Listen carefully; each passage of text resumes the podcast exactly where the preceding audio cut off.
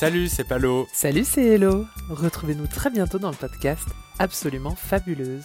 Paloma, c'est quoi absolument fabuleuse? Eh bien, certains disent que nous sommes insortables, qu'on est déjà assez pénibles séparément, donc il ne faut pas qu'on se retrouve à deux trop souvent.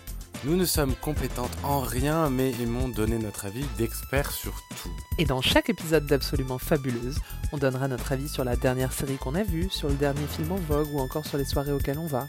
Retrouvez-nous très bientôt dans le podcast Absolument Fabuleuse.